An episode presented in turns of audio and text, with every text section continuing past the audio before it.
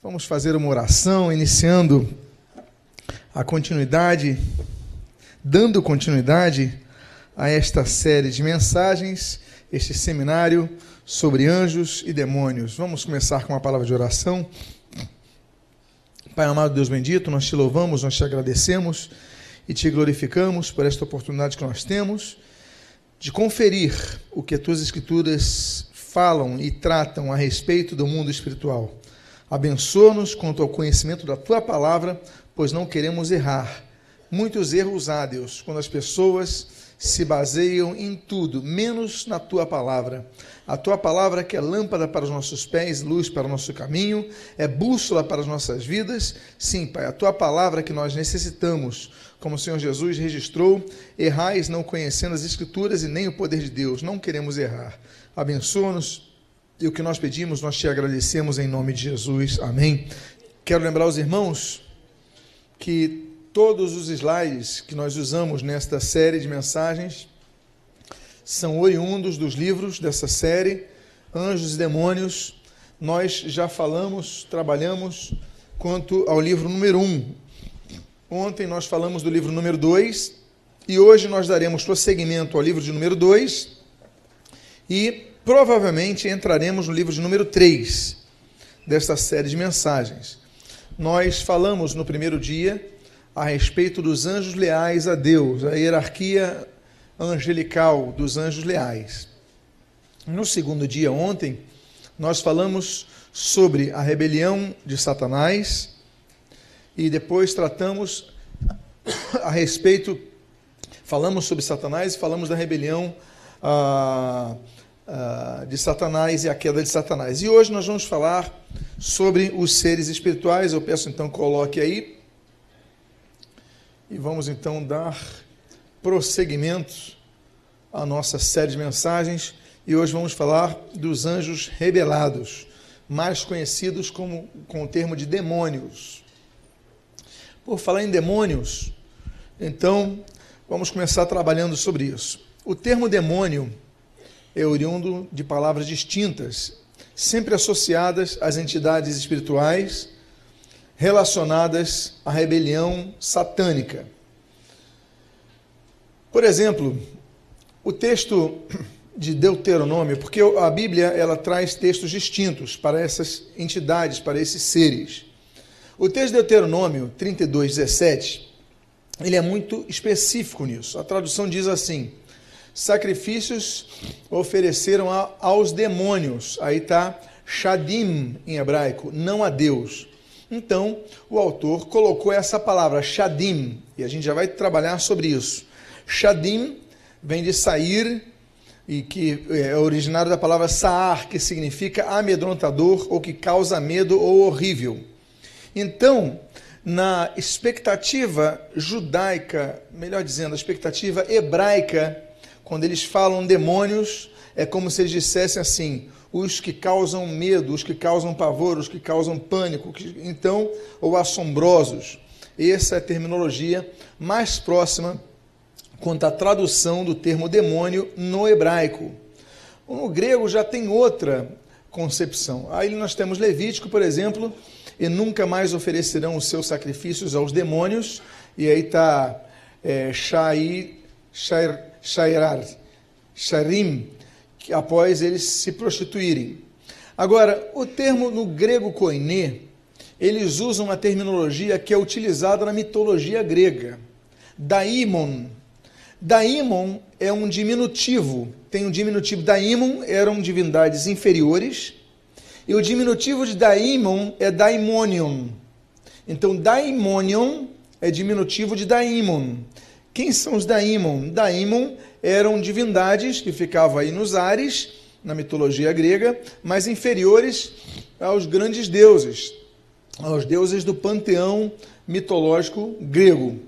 Então, é, é, utilizado quando os autores vão escrever sobre esses seres caídos, sobre os anjos rebelados, eles então tomam empréstimo de uma terminologia grega que era utilizada para isso. Mas o Novo Testamento também ele utiliza duas palavras, a pneuma e angelos, conforme o texto que queiram colocar. Por exemplo, Mateus 25, 41, o Senhor Jesus ele diz: Apartai-vos de mim, malditos, para o fogo eterno preparado para o diabo e seus angelóis, né, declinado aí a declinação para anjos.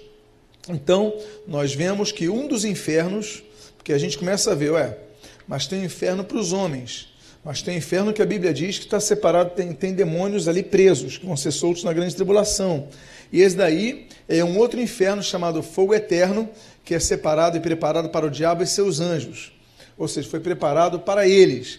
Volto a dizer, há quatro lugares distintos no além para onde vão aqueles que não são salvos, mas que as traduções elas vão traduzir para as línguas latinas como uh, um termo que o Jerônimo cria, né, um neologismo que ele aplica chamado infernos, o mundo inferior.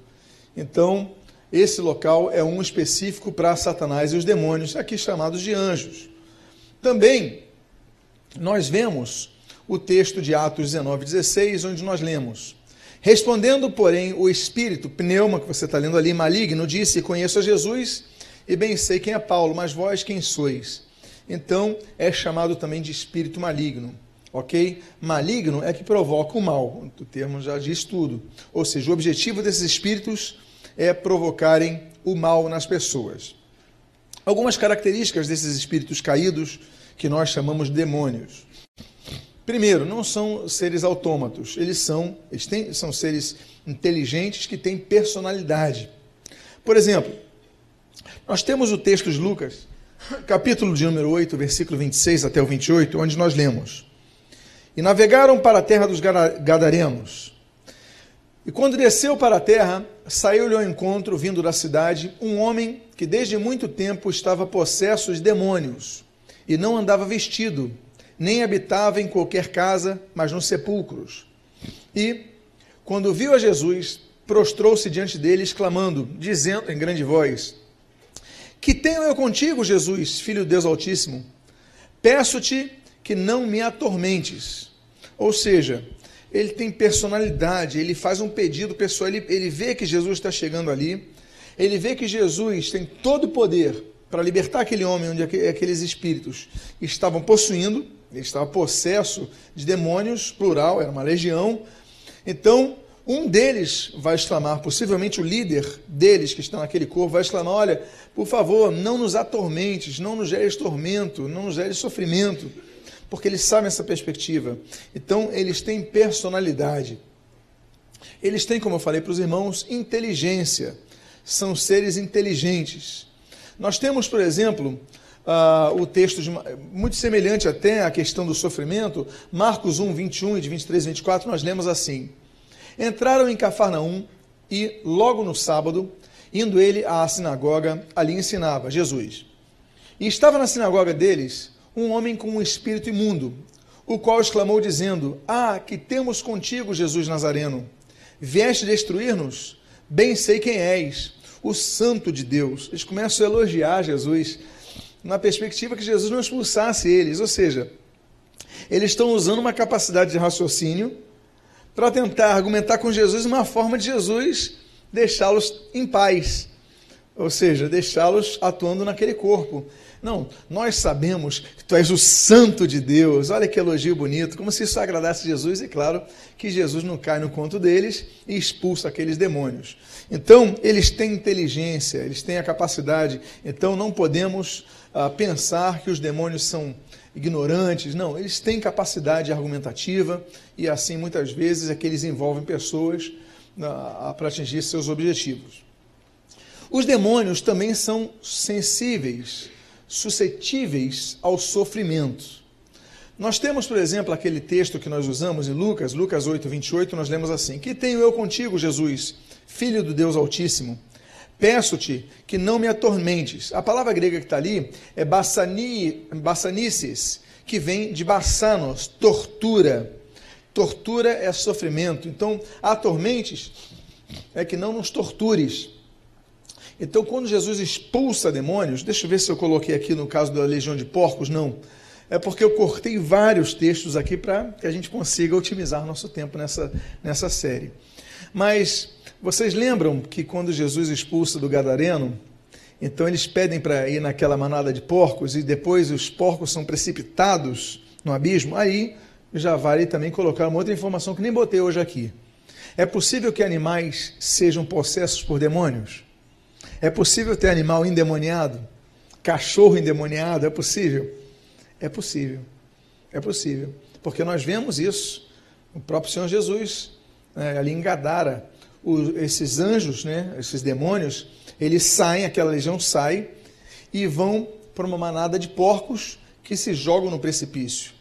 Talvez o objetivo de jogarem-se no precipício é que fossem livres da tarefa deles de possuir um corpo e voltassem para o inferno. Bom, não sabemos, aí seria especulação, e volto a dizer: a nossa função aqui não é especular, apenas colocamos algumas elocubrações, como diriam os mais antigos, para que nós possamos aventar algumas possibilidades. Mas não podemos dizer isso, só podemos dizer que sim, animais podem ser possuídos por demônios.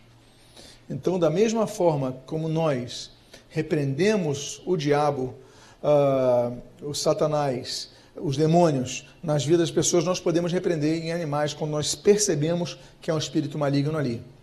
Uma vez me perguntaram, uma vez eu estava na Alemanha com o pastor Tadeu e manifestou um demônio lá, lá em Munique, numa igreja. Só que o pastor Tadeu não falava alemão.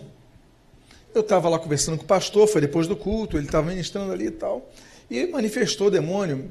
E, se não me engano, era uma romena, acho que estava muito tempo na Alemanha, então já falava alemão, mas manifestou um demônio ali. E o pastor Tadeu, ele não falava alemão, mas ele expulsou em nome de Jesus em português e aquela mulher foi liberta. Por quê? Porque há uma transcendência na questão cultural, porque os demônios não são brasileiros, os demônios não são alemães. Os demônios são espíritos é, transnacionais. Então, que, então, por exemplo, ele expulsou o demônio em nome de Jesus ali, ele, ele repreendeu em português, e o demônio que estava naquela romena, naquela, já morando na Alemanha, mas não entendia português, bulhufas, mas ele obedeceu à ordem. Então, é outra questão que nós devemos considerar é essa. Não devemos nos inibir quanto aos demônios, nem quanto às orações que nós fazemos, porque são seres assim. Então, Uh, a questão do tormento é que eles são suscetíveis ao sofrimento, à perspectiva de sofrimentos, ok? Quanto aos demônios, quanto aos seres espirituais. Outra questão que nós temos que perceber é que os demônios têm vontade própria. Lucas capítulo 8, versículo 31 a 32, nós vemos o seguinte: E rogavam-lhe que não os mandasse para o abismo. Ah, esse é o texto que eu mencionei para vocês. E andava ali pastando no monte uma vara de muitos porcos. E rogaram-lhe que lhes concedesse entrar neles. E concedeu-lhe. Concedeu-lhe. Ou seja, eles têm vontade própria, eles tomam decisões. Então, volto a dizer: os demônios não são seres autômatos, robôs ou, ou sem inteligência. Os demônios são seres inteligentes nós já vimos sobre isso, eles têm uma inteligência, eles têm uma capacidade argumentativa, eles tramitam dentro de uma lógica, eles raciocinam e eles têm é, tomadas decisões. Você lembra, por exemplo, quando nós analisamos ontem a questão dos anjos ah, que foram trazer o juízo nas cidades de Sodoma e Gomorra? Vocês lembram, ontem ou anteontem que eu falei, que eles chegaram ali, eles falam, nós, nós vamos dormir na praça. E Ló, com aquele jeito argumentativo dele, Ló fala: Não, vamos lá para casa, você vai comer uma coisinha, vai lavar os pés, né, de repente vai ter uma caminha bacana, vai ter TV a cabo, sei lá o que, que ele ia falar para eles, para convencer os anjos. Aí os anjos que tinham um plano, eles mudam o plano, eles aceitam e vão para a casa de Ló e causa até um alvoroço, uma confusão, vocês conhecem a história, mas o fato é que os anjos, então, eles têm uma autonomia para tomar as decisões, tanto é que eles vão decidir, como nós lemos ali em Apocalipse capítulo 12, nós comentamos sobre o fato de um terço dos anjos ter acompanhado a rebelião de Satanás. Não gosto de falar rebelião luciferiana, volto a dizer aos irmãos, por que, que eu não gosto de falar rebelião luciferiana? Alguém me lembra? Alguém pode me ajudar? Porque não existe Lúcifer na Bíblia, ok? É uma invenção, um termo inventado por Agostinho, ali no século XV, para ele traduzir uma versão que colocaram de uma divindade grega chamada Fósforo, que era o filho da Alva, que na mitologia grega era Eon, por causa do hebraico, filho da Alva, que está ali em Isaías capítulo 14. Ok? Vamos avante. são moralmente impuros os demônios. E chamando seus doze discípulos, eu estou lendo Mateus 10, 1. Deu-lhes poder sobre os espíritos imundos, acatarton, para os expulsarem e para curarem toda a enfermidade e todo o mal. A palavra acatarton vem de a, partícula negativa, né? sempre que geralmente tem um a, então é partícula negativa. Com cátaros, né? cátaros, perdão, que significa puro ou sem mistura. Ou seja, são seres misturados. Nós somos pessoas que devemos buscar a santificação, ou seja, devemos buscar o catarismo, devemos ser cátaros. O que é buscar a santificação? É buscar a pureza. E como se torna uma pessoa pura? Não se misturando. Por isso que nós devemos sempre procurar limpar o nosso espírito, né, através do quebrantamento, etc. Pois bem, aí nos mantemos puro. Jesus ele fala que esses espíritos eles são impuros. Ele usa o termo imundo, que lembra sujeira, mas no original está mais para impuro, ou seja, misturado, que se misturaram com outras coisas. Aí misturaram com ódio, misturaram com a raiva, misturaram com tantas questões desses seres que já foram julgados. Operam milagres. Eu gostaria de ressaltar o que eu tenho abordado aqui ao longo desses estudos. Há anjos e há anjos. Há demônios e há demônios. Há categorias diferentes na hierarquia angelical. E, por exemplo, nós temos Satanás e nós temos os seus anjos. Nós temos anjos que operam milagres e possuem pessoas que dão capacidades extraordinárias a essas pessoas, como nós temos anjos que não produzem milagres. Nós temos várias categorias de anjos. Há uma há categorias que Jesus fala assim: olha, essa casta ela só sai com jejum e oração, mas para outras castas não precisa jejum e oração, basta uma palavra, basta. Então, tem castas e tem castas. Algumas só com jejum, inclusive. A pessoa tem que estar muito preparada para isso. Então, a variedade, assim como a variedade de capacitações entre os humanos, há variedade de capacitações entre os anjos. Então, vocês podem me lembrar, por exemplo, quais são os anjos que estão acima do trono de Deus? Serafins. A Bíblia descreve no único capítulo que fala sobre os serafins, Isaías capítulo 6. Agora, a Bíblia descreve outros capítulos, em três deles, em três capítulos, a Bíblia fala dos querubins, que estão onde no trono de Deus? Imediatamente abaixo do trono de Deus. Os querubins, eles têm uma capacidade de força muito grande. Por quê? Porque os textos apresentam eles como guardando o trono de Deus. E quando nós vemos um querubim nós temos duas menções a querubins fora do trono de Deus. Uma das menções, quando eles vão guardar o Éden, o jardim de Deus, guarda. E a outra questão é quando fala que Satanás era o querubim Maciar, né? o querubim Messias, o querubim ungido de Deus, ou seja, o líder dos querubins que recebeu uma capacitação especial de Deus.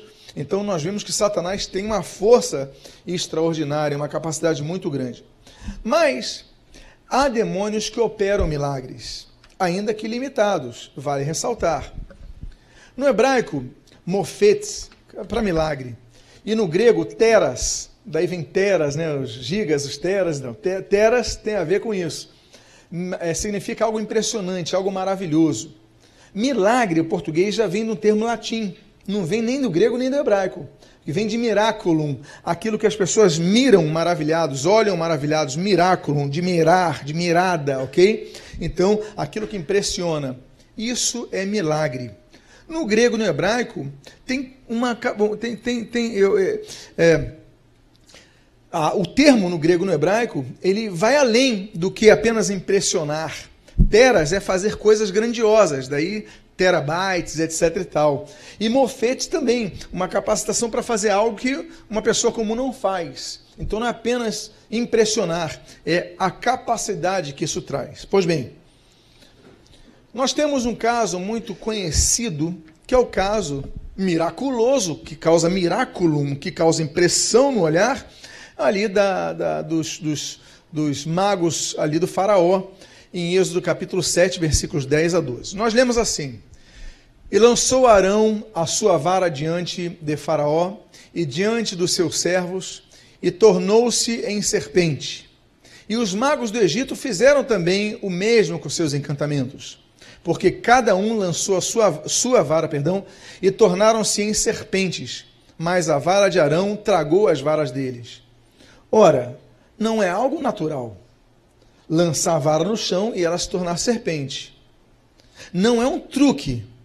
Ah, eu vou tro... porque o truque se de repente eles tivessem a vara na mão, e se transformasse a, a, a, serpente na própria mão, de repente estava na manga da camisa deles, eles faziam uma troca, mas eles lançam as varas, elas se tornam em serpentes.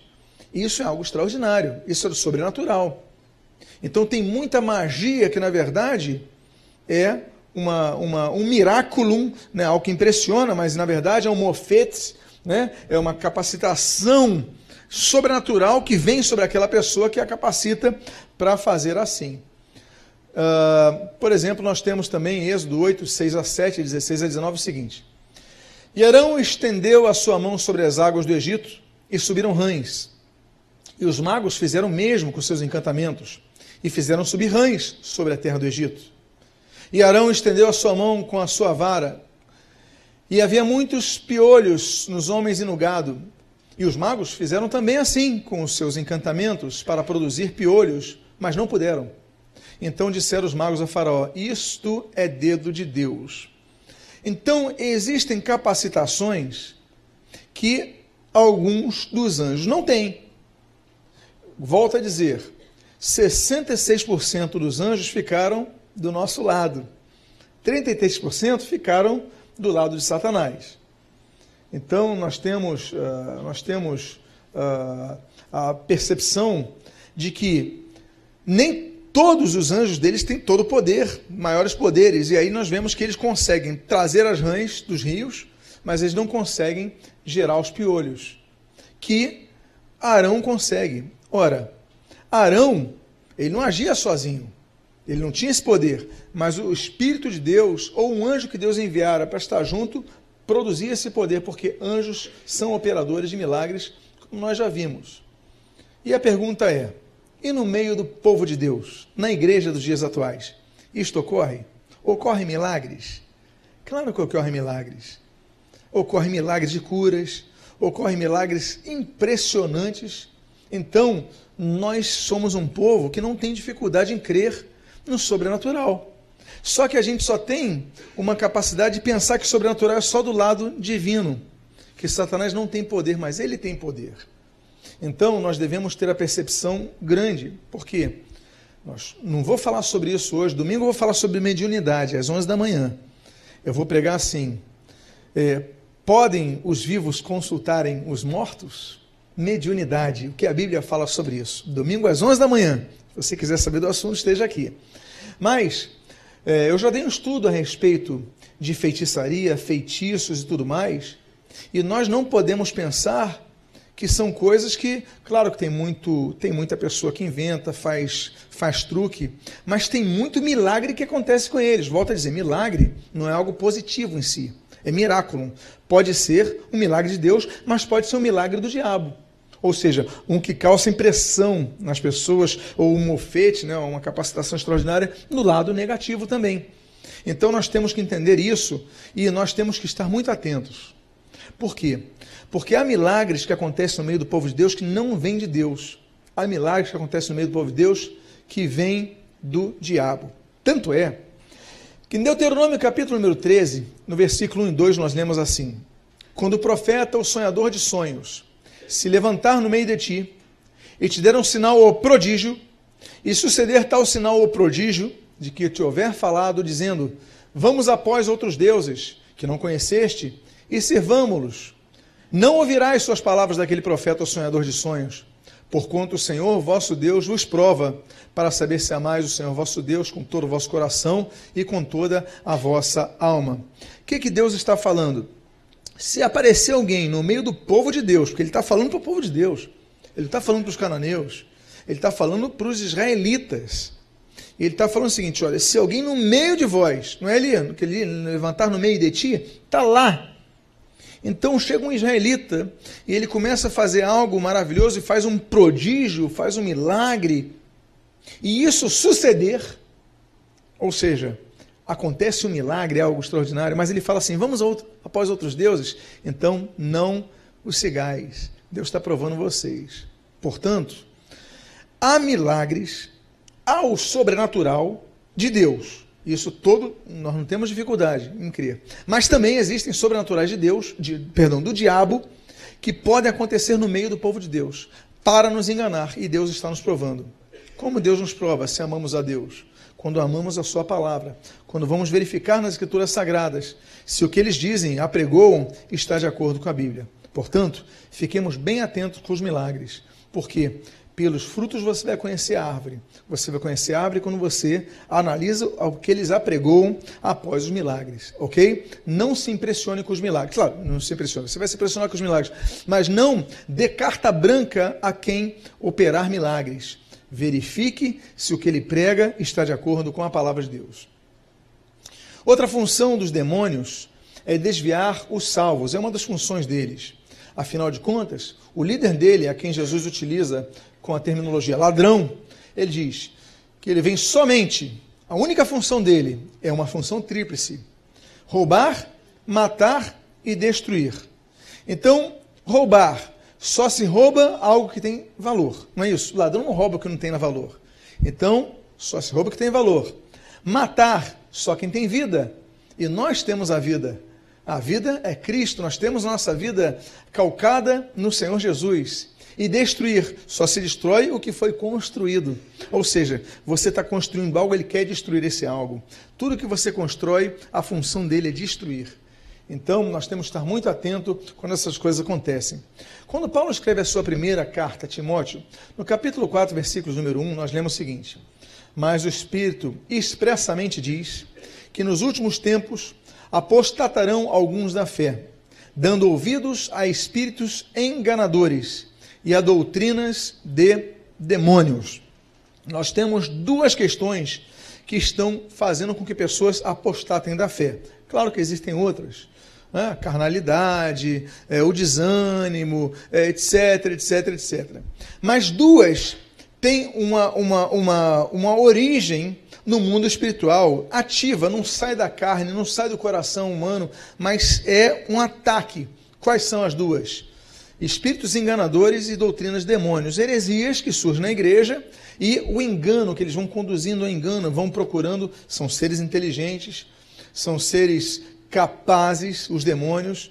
Né? Então a Bíblia fala sobre isso, a Bíblia mostra a capacidade de Satanás. A Bíblia diz ali em Tessalonicenses o sedutor, a Bíblia fala sobre isso em Apocalipse, chama o sedutor. Então nós devemos ter muito cuidado. Os demônios também são capazes de promover doenças de promoverem, perdão, doenças. Nós temos, por exemplo, um caso ali que é mencionado por Levi, também chamado pelo nome dele grego de Mateus, capítulo 4, versículo 24, onde nós lemos: E a sua fama, Jesus, correu por toda a Síria, e traziam-lhe todos os que padeciam acometidos de várias enfermidades e tormentos, os endemoniados, os lunáticos e os paralíticos, e ele os curava. Está falando de enfermidades e tormentos. Nesse, dois, nesse, nesse, nesse, nessa, nesse, nesse grupo de dois, ele menciona os três que se encontravam nele ali, naquela região da Síria, que são endemoniados, lunáticos e paralíticos. Ora, paralítico é muito específico, a pessoa está paralisada. Lunático também. E as demais doenças, o autor engloba como endemoniados. Por quê? Porque há muitas doenças que são provocadas pelos demônios. Vale ressaltar que nem toda doença é provocada por demônio, ok? Se eu ficar sem camisa na neve, eu vou ficar gripado. Se eu pisar o meu prego, num, eh, meu pé num prego enferrujado, eu vou ficar doente. Claro, meu corpo é corruptível, nosso corpo é corruptível. Um dia havemos de receber um corpo incorruptível em glória. Mas enquanto estamos aqui, nosso corpo é corruptível. Mas há enfermidades que são é, projetadas, inseridas por demônios. Por isso, que em Lucas capítulo 9, perdão, versículo 1, nós lemos assim: E convocando os seus doze discípulos, deu-lhes virtude e poder sobre todos os demônios para. Peraí, o poder foi sobre quem? Foi sobre os? Mas o poder visava o quê?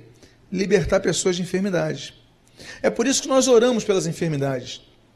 nós também somos medicados, tomamos remédios, mas nós oramos. Por quê? Porque há muitas enfermidades que a origem é sumamente espiritual.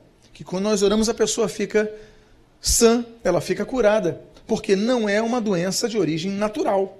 Então, há doenças e há doenças. E nós temos que ter essa percepção de maneira muito clara. Vamos entrar agora na questão da hierarquia dos anjos rebelados. Eu volto a dizer aos irmãos o que eu eh, tenho comentado nesses dias.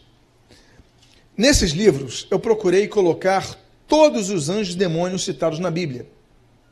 Então eu cito todos os anjos, mesmo aqueles que não são citados na tradução em português. Porque há traduções no português que elas mudam o nome do demônio e você não percebe. Então, por exemplo, eu já citei isso. Algumas traduções dizem assim: não podeis servir a Deus nem a Mamon. Mas outras traduções preferiram, hermeneuticamente falando, colocar não poder servir a Deus e nem às riquezas. O que, que aconteceu aí entre essas duas comissões de tradução? Ora, no grego estava Mamon. Mamon é a mesma divindade que para os romanos é Pluto. O nome daquele cachorrinho bacana do Disney, né, Pluto, é Mamon, que é um. Eu talvez fale sobre ele, não deve dar tempo. Mamon é um, é um bebê, é uma criança que tem uma cornucópia de onde saem várias riquezas.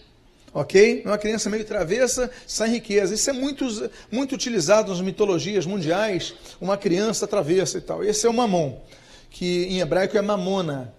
Pois bem, é mamonar, perdão. Então, é, não é mamona, é mamona.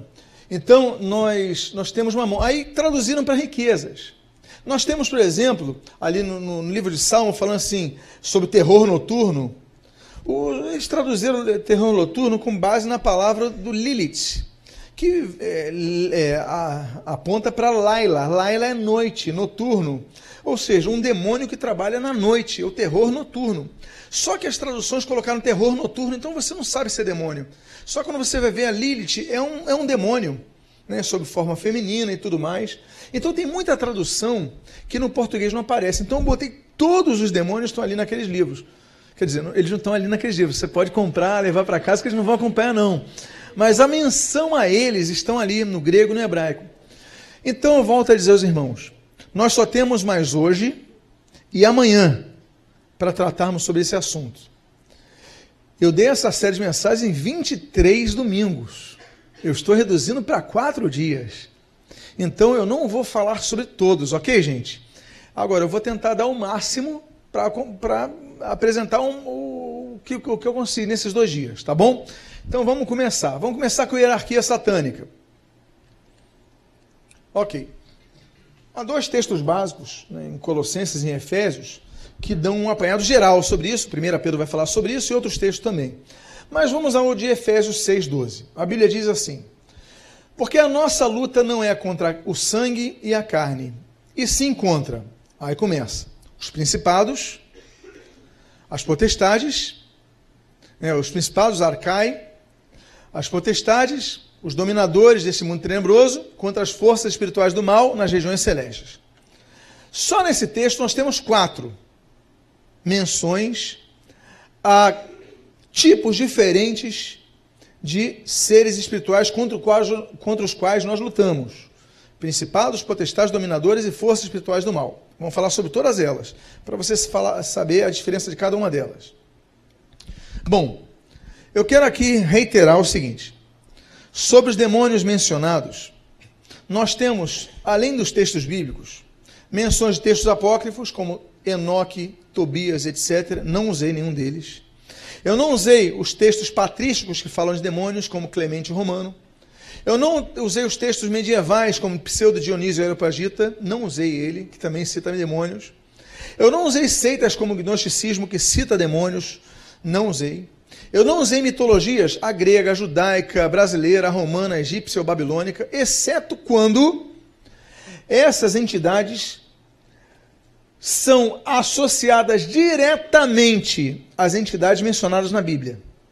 Então, por exemplo, hoje ou amanhã eu vou falar sobre, eu vou falar em várias vezes, mas vou falar sobre uh, os principados marianos, também vou falar sobre as potestades marianas. tudo aquilo que o panteão romanista adota no catolicismo romano, né, dos vários nomes. No Brasil, existem cerca de 300 nomes associados a Maria.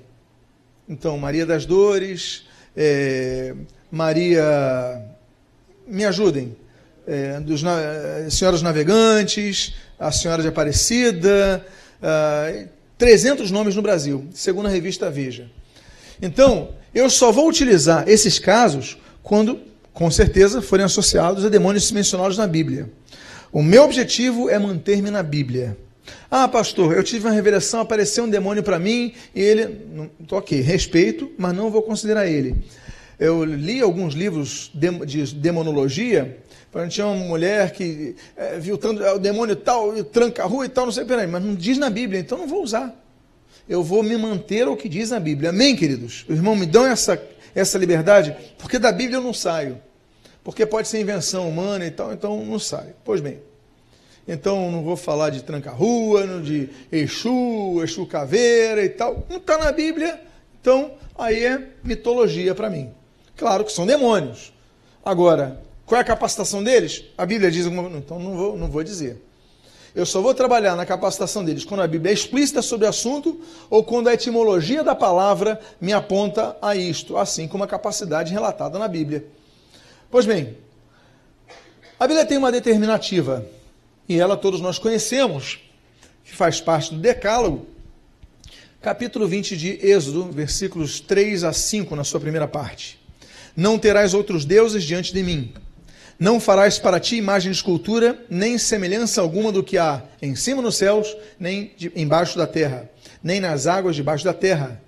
Não as adorarás, nem darás culto.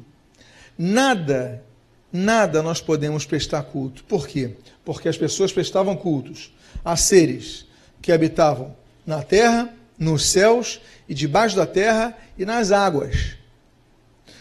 Tudo isso, ah, nas águas tem demônios das águas, vamos falar sobre eles, vamos falar sobre Leviatã, vamos falar sobre Raabe.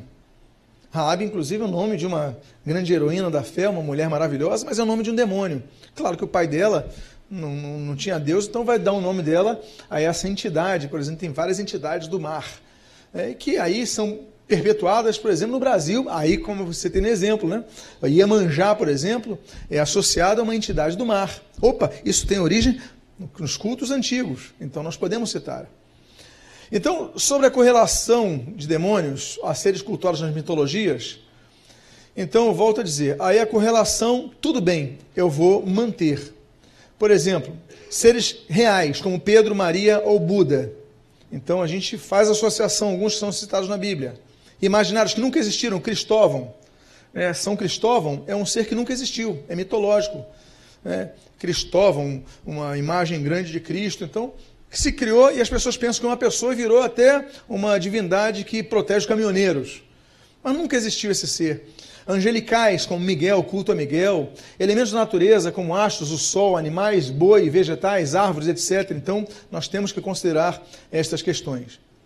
A Bíblia diz em Isaías capítulo 42, versículo 8 o seguinte: Eu sou o Senhor, este é meu nome, a minha glória, pois, não a darei a outrem nem a minha honra às imagens de escultura. Então, nós não nos prostramos diante de nenhuma imagem, não nos prostramos diante, não fazemos pedido a nenhuma imagem, por quê? Porque isso é proibido. Uma vez, conversando com um romanista a respeito disso, ele falou: Não, mas eu tenho estátuas em casa, mas eu não cultuo, eu cultuo só a Deus. Eu falei: Não, você diz que é só Deus, não é. Você já pediu alguma coisa essa imagem? Se você pediu, logo você já está prestando culto aí. Está mostrando e, e, e conferindo a sua real expressão de fé na capacitação que essa imagem, o Espírito está por trás dela, é capaz de te ouvir e te atender. Então você está atribuindo um valor além, porque ele falou assim: não, nós temos imagens como nós temos a foto dos nossos avós. É apenas uma reverência, é apenas uma lembrança. Eu falei, isso não é lembrança, porque você não dobra o joelho para sua avó para pedir alguma coisa para ela. A foto você só considera, mas você não se dobra diante da sua a imagem da minha avó, faça isso, mas você faz então, é diferente. Não é só para lembrança, não é só para reverência, é para prestar culto. E não adianta vir com dulia e hiperdulia, porque tudo aponta para latria. e aí termos latinos. A Bíblia diz em Isaías 14, versículo 12 a 14. Ah, nós falamos sobre esse texto ontem. Tu dizias no teu coração sobre Satanás: Eu subiria ao céu, acima das estrelas de Deus, exaltarei. Lembra, estrelas aí é anjos, são anjos, perdão.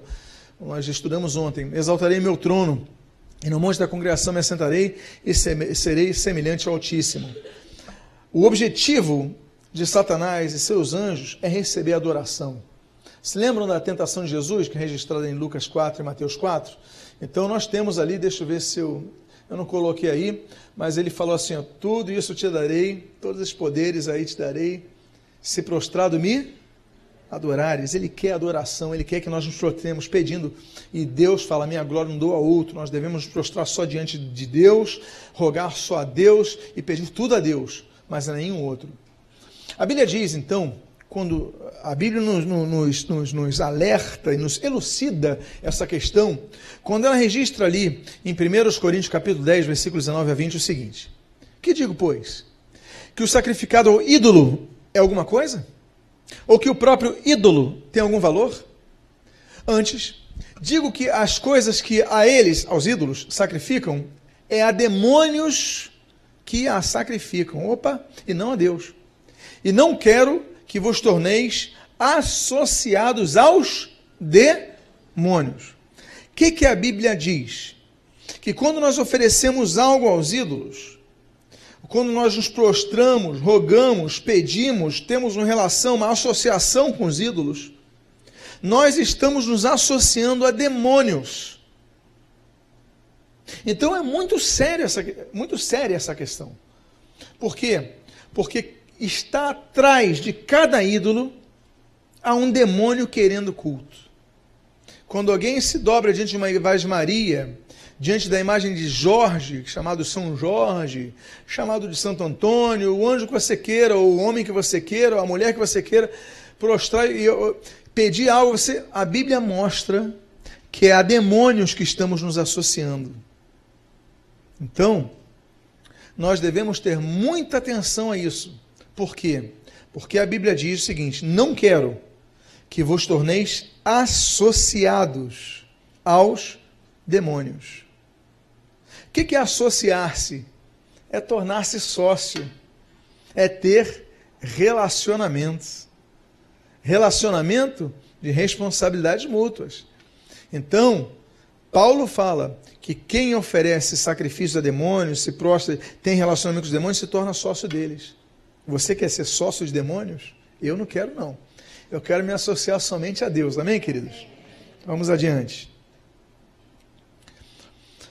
A Bíblia diz assim, no Salmo 106, versículo 36 a 37: Nossos pais deram culto a seus ídolos, os quais se lhes, se lhes converteram em laço, pois imolaram seus filhos e suas filhas aos demônios.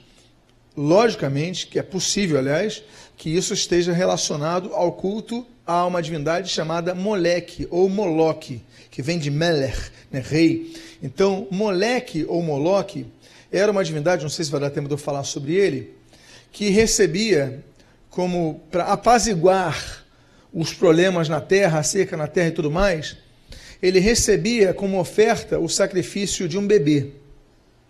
Só aceitava um bebê. Então era como se fosse uma, uma imagem de um, de um homem com cabeça de touro.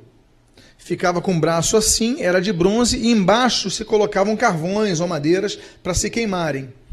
Então aquele bronze era aquecido, aí quando estava aquecido eles colocavam um bebê ali em cima, e esse bebê ia derretendo, vivo, derretendo. Por causa dos choros, sempre é um culto muito cheio de som, havia tambores que batiam para reduzir um pouco o impacto disso. Esse daí é o que na, na, na mitologia grega é chamada de Cronos. Cronos é muito mal na mitologia grega. A gente só conhece pela questão do tempo, mas a maldade dele é muito grande, é a mesma que moleque ou moloque. Por isso que eu, eu tenho dificuldade de chamar uma criança de moleque. Mas eu, porque eu sei a origem disso. Né? Que é exatamente quem odeia as crianças. Mas, então ali está falando, sacrifica os seus filhos aos demônios. Está possivelmente referindo-se a moleque ou moloque. Enfim, nas traduções bíblicas coloca Moloque no português. Então, Mas ele está falando que os ídolos são demônios. Então, mais uma vez, a associação de ídolos com demônios. Não tenha culto a ídolos na sua casa.